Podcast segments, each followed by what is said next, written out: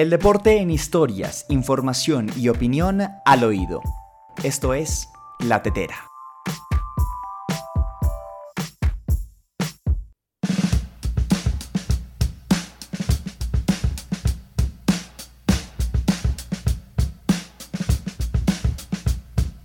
¿Cómo están amigos? Bienvenidos a una nueva entrega de La Tetera, el podcast de la última línea, 9 de agosto de 2021, así transcurre poco a poco el mes de agosto de 2021, lo hace rápidamente, casi que sin que nos demos cuenta, en un abrir y cerrar de ojos y asimismo tenemos que nosotros aprovecharlo y sacarle el mayor jugo posible. Un lunes eh, que marca el final de grandes justas deportivas, del pináculo deportivo como lo hemos mencionado en este portal. Un lunes en el que ya amanecemos sin Juegos Olímpicos de Tokio 2020. Esa aventura maravillosa que vivimos durante dos semanas y un poquito más. Eh, y bueno, estaremos aquí entonces en la tetera hablando de algunos momentos que marcaron esta nueva edición del pináculo deportivo. Por ende también hablar de lo hecho por los colombianos, que no fue la mejor actuación de Colombia en los Juegos Olímpicos, pero que aún así nuestra bandera quedó bastante, bastante alta en múltiples disciplinas. Lo propio también para hablar de lo que también ha sido lo más importante en el mundo deporte sin lugar a dudas, la oficialización ya por voz propia de la salida de Lionel Messi del Fútbol Club Barcelona. Increíble lo que sucedió en Barcelona, quedan muchísimas incógnitas, pero lo cierto es que lo imposible sucedió. Arrancamos entonces con una nueva edición de La Tetera.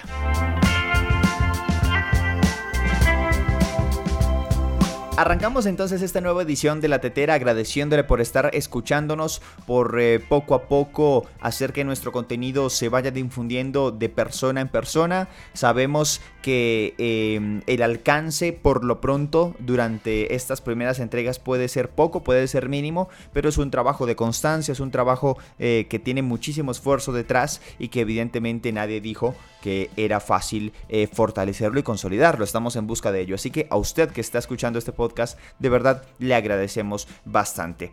Terminaron entonces las justas olímpicas de Tokio 2020, una nueva edición del Pináculo Deportivo, una nueva edición del evento en el que se reúnen todas las disciplinas del deporte mundial, o por lo menos la mayoría, eh, y en la que se reúnen los mejores deportistas de cada una de esas disciplinas.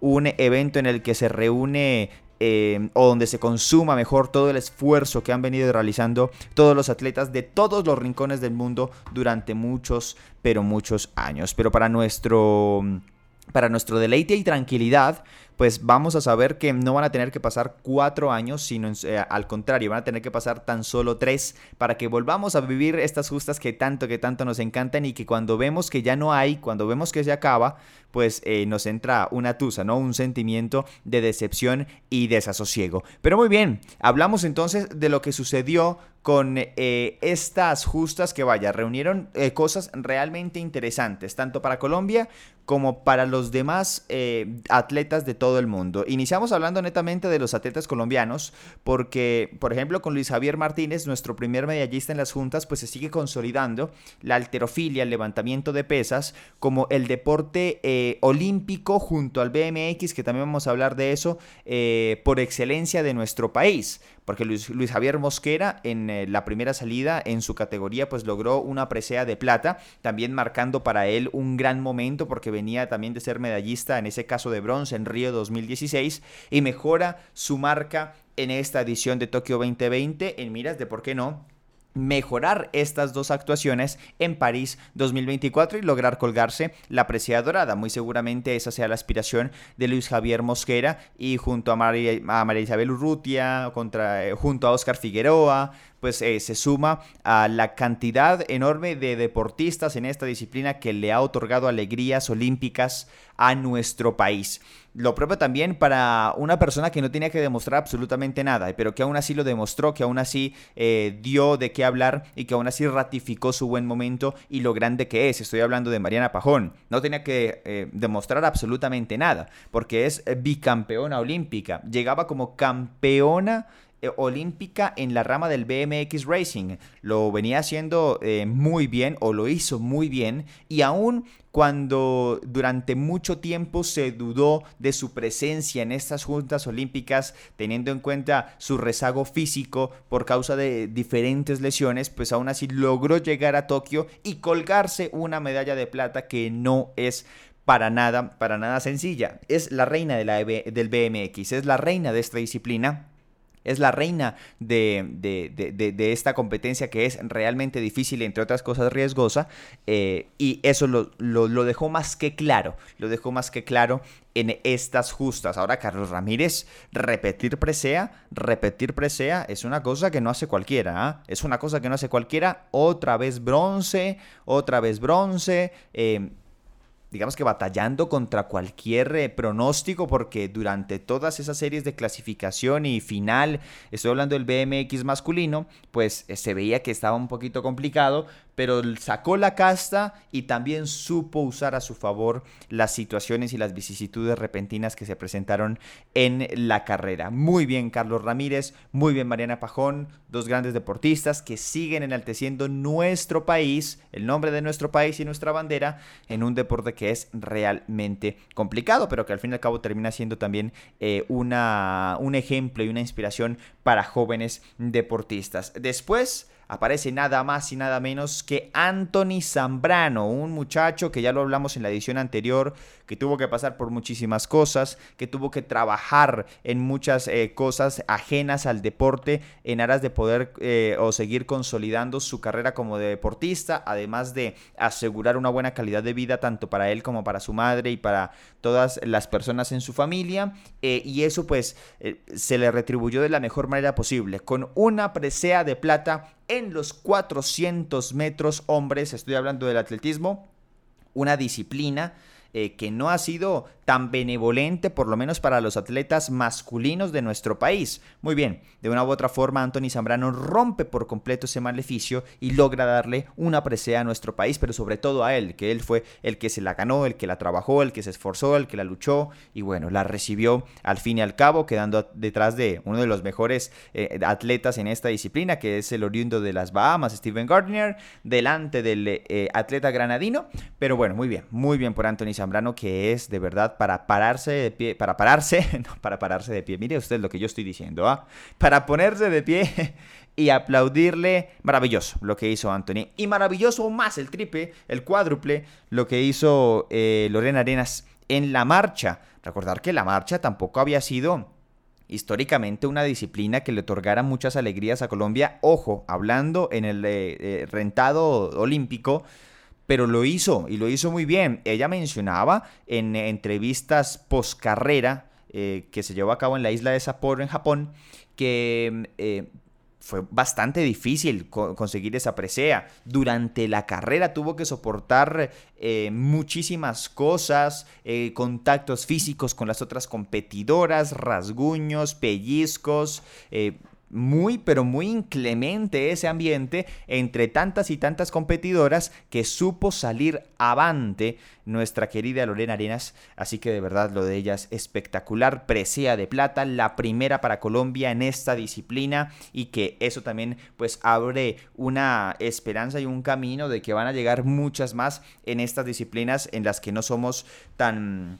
Tan, tan, tan tradicionales en conseguir preseas doradas. Y también destacar la actividad no solamente de aquellos colombianos, que eh, lograron medalla, que se merecen todo el reconocimiento del mundo, pero también todo el reconocimiento del mundo lo merecen aquellos que no la ganaron. Caterina Ibarwen, que no tenía que demostrar absolutamente nada, llegaba como campeona olímpica. Isabel Arcila en la natación, en los clavados, eh, en el eh, ciclismo de pista, en el ciclismo de ruta con Rigoberto Urán, Nairo Quintana, en todas las disciplinas. En todas las disciplinas, todos los colombianos hicieron grandes, pero grandes eh, actuaciones. Nado sincronizado.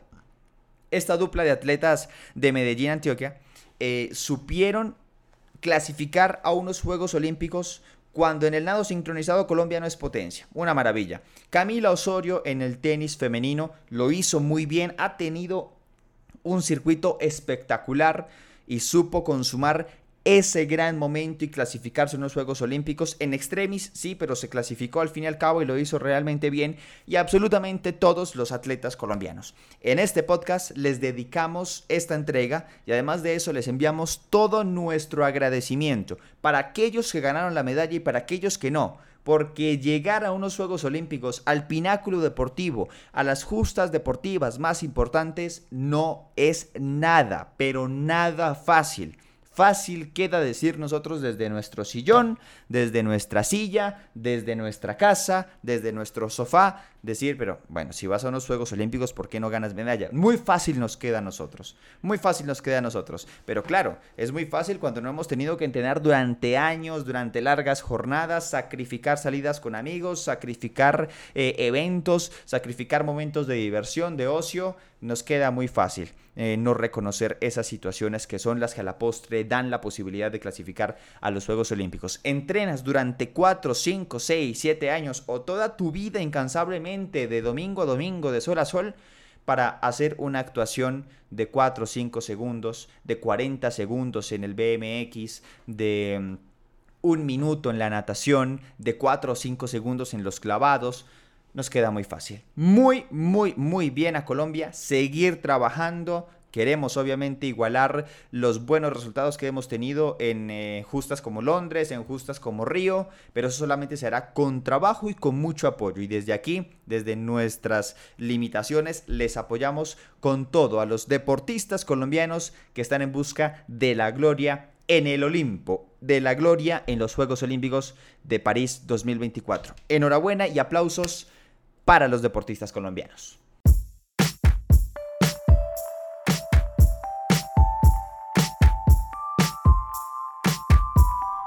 Muy bien, he dicho lo anterior eh, sobre nuestros eh, deportistas y su desempeño en Tokio 2020, vamos a hablar nada más y nada menos que de Lionel Messi y la salida del Fútbol Club Barcelona. Para quien de pronto no está contextualizado, no conoce de pronto la dimensión de esto, pues es presenciar la salida del mejor jugador del mundo del club de su vida, del club que lo acogió durante más de 20 años, del club que lo posó en el Olimpo del fútbol, que el club que lo posó en la cúspide del balompié, en el equipo eh, en el que pudo deslumbrar y dar a entender a todos que es quizá el mejor jugador del mundo. Claro, eso es un tema y es una una, discusión interminable, pero que bueno, está muy cerca de serlo el mejor jugador del mundo para quienes todavía en este momento no lo creen. Pues todo esto se dio en el Fútbol Club Barcelona, se dio en el combinado culé.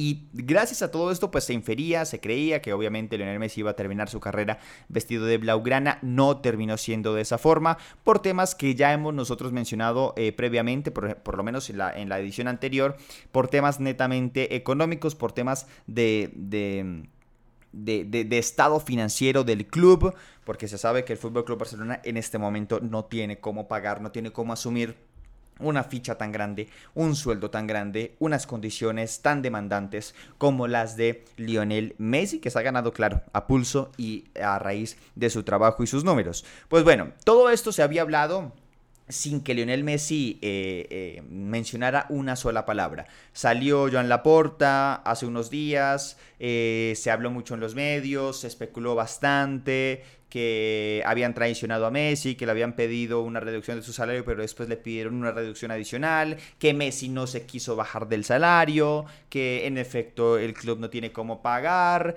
eh, que aquí tiene que ver mucho la liga y, Tebas, el presidente de la misma, en evitar que eh, e impedir que Lionel Messi se quedara. Bueno, se ha hablado bastante, pero hoy por fin habló el directo protagonista, el directo afectado, que es el oriundo de Rosario, Lionel Messi. Pues bien, resumiendo bastante todo lo que dijo en la rueda de prensa, pues el argentino menciona que, claro, le duele bastante dejar su equipo, que no quiso que fuera de esa forma, él hubiera querido que fuera con el estadio lleno, eh, con la gente coreando su nombre. Esto en el escenario de irse, porque él dejó manifiesto en la rueda de prensa que nunca se quiso ir, que quizá hace un año eh, sí lo quiso hacer, que estaba completamente seguro de ello con la emisión del Burofax, pero que ya este año y luego de todo lo que ocurrió durante la temporada 2021, pues había cambiado de opinión.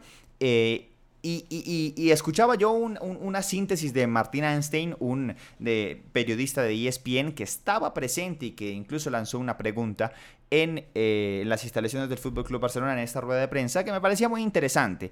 Eh, se cuidó mucho Lionel Messi en no dejar ver su enfado ante esta situación.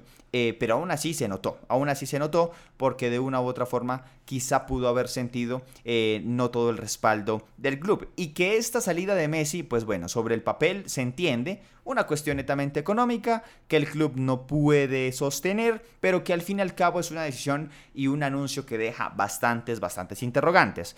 Dicho por las palabras de Lionel, se desmiente esa versión de que él había aceptado rebajarse el salario, pero que le habían pedido 30% más de lo que él ya se había rebajado y que él eh, fue inflexible y no accedió. Eh, y en su lugar lo que hace ratificar eh, la versión de el club le comunica a Lionel Messi que no tiene cómo pagarle, que ante eso se le ofrece reducirle el 50% del salario, el 50% de la ficha, la mitad del salario. Lionel Messi acepta Lionel Messi acepta, pero después de eso no le vuelven a comunicar nada más. No le vuelven a hacer una contrapropuesta, no le vuelven a hacer una nueva negociación eh, teniendo en cuenta las condiciones del panorama. Eh, y que lo, lo, inmediatamente eh, siguiente a lo, que, a lo que habían acordado era la notificación de que el club no podía mantenerlo más y que por ende pues ya tendría que desvincularse. Si tienes tú en tu equipo, tú como dueño, tienes en tu equipo al mejor jugador de todos los tiempos, al que te va a permitir continuar estar en la cúspide del fútbol eh, y al que le debes muchas cosas, eh, pues por lo menos lánzale una contraoferta así de pronto el jugador ya por em, netas condiciones laborales no la vaya a aceptar, pero trata de una u otra forma de agotar todas las posibilidades aun cuando sean o parezcan lo más ilógicas posibles para retenerle, que si le rebajaste el 50% del salario para mantenerlo, el jugador acepta, pero ves por el panorama que no le puedes pagar incluso ese 50%, pues le dices, te bajo 30% más, te bajo 30% más, mira tú, evalúa, ya el jugador dirá, no, no puedo aceptar, si puedo aceptar, estoy dispuesto, no sé qué, no sé cuánto, pero tratemos de eh, agotar todas las posibilidades. Sobre el papel, sobre el papel, se ve que el Fútbol Club Barcelona no hizo todo lo que estaba a su alcance. No hizo todo lo que estaba a su alcance y ese es de pronto el malestar que se está generando en torno a esta situación. Más allá de cualquier especulación, más allá de cualquier pregunta, más allá de cualquier situación, se sabe hoy que Don Lionel Andrés Messi Cuchitini no tiene equipo. No tiene equipo, es agente libre, pero se habla mucho de que el próximo martes va a ser anunciado en el Paris Saint Germain y que el, presidente del Paris Saint Germain y toda su directiva alquilaron por ese mes, por ese día, perdón, la Torre Eiffel y que se va a presentar allí a este mega jugador. Bueno, veremos entonces cuál es el paradero de Lionel también en la rueda de prensa él dijo que en efecto cuando se le notifica y se hace oficial el anuncio de que no va a seguir en el club Blaugrana, pues varios equipos se comunicaron con él. Eh, él dio a entender que eran eh, varios, que, había cantidad, pero yo creo que pudieron haber sido uno o dos, uno o dos, máximo tres que fueron los o que son los que en este momento por sus condiciones em, salariales pues pueden costear lo que cuesta Lionel. Estoy hablando de pronto del, del, del Paris Saint Germain. Descartamos al Manchester City porque aseguraron que no van a hacer ningún movimiento por el jugador argentino. Hablamos del Chelsea y de pronto podemos meter en la puja a un eventual Juventus, aunque yo también lo veo bastante lejano. Así que pudieron haber sido dos equipos. Entonces veremos si se decanta por la opción que más lógica parece, que es el eh, Paris Saint Germain, o si por el contrario, de pronto prueba suerte en ligas más competitivas, que a mí me gustaría más, hablándolo sinceramente, porque el PSG es un equipo más 19 más, con todo el respeto les digo, la liga francesa eh, no reúne toda la competitividad que uno esperaría, aunque en ese orden de ideas se parecería mucho más a la liga española, pero a mí me gustaría verlo más en una liga, por, como por lo menos la inglesa, que... Em, Claro, hay supremacía, que hay eh, equipos más fuertes que otros, pero que la brecha o la distancia entre uno y otro no es tan evidente. Muy bien, ay, ay, ay, este tema, por Dios, increíble, increíble de Lionel Andrés Messi Cuchitini y su futuro en el fútbol. Ay, ¿qué va a pasar? Usted no se despegue de todos los eh, medios eh, o las plataformas que tenemos en la última línea, porque allí vamos a estar hablando bastantes, bastantes cosas acerca de esta situación de Lionel Andrés y su futuro. PSG, Chelsea, ¿qué pasará con el argentino? Dígame usted.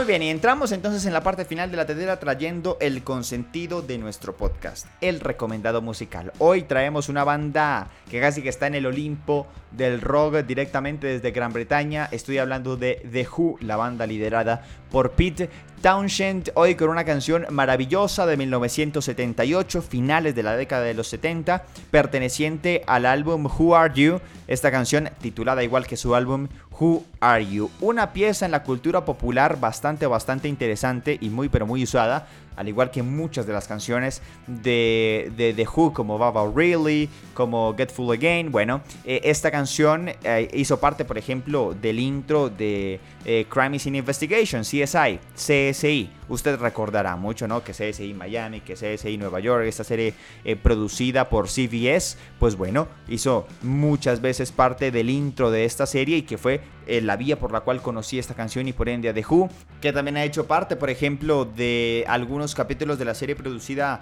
por Sony Two and a Half Men. Una canción maravillosa, espectacular, 6 minutos de puro buen rollo, de pura energía que usted tiene que escuchar en este, el recomendado musical de La Tetera para hoy, lunes 9 de agosto, de Who con Who Are You? ¿Quién eres?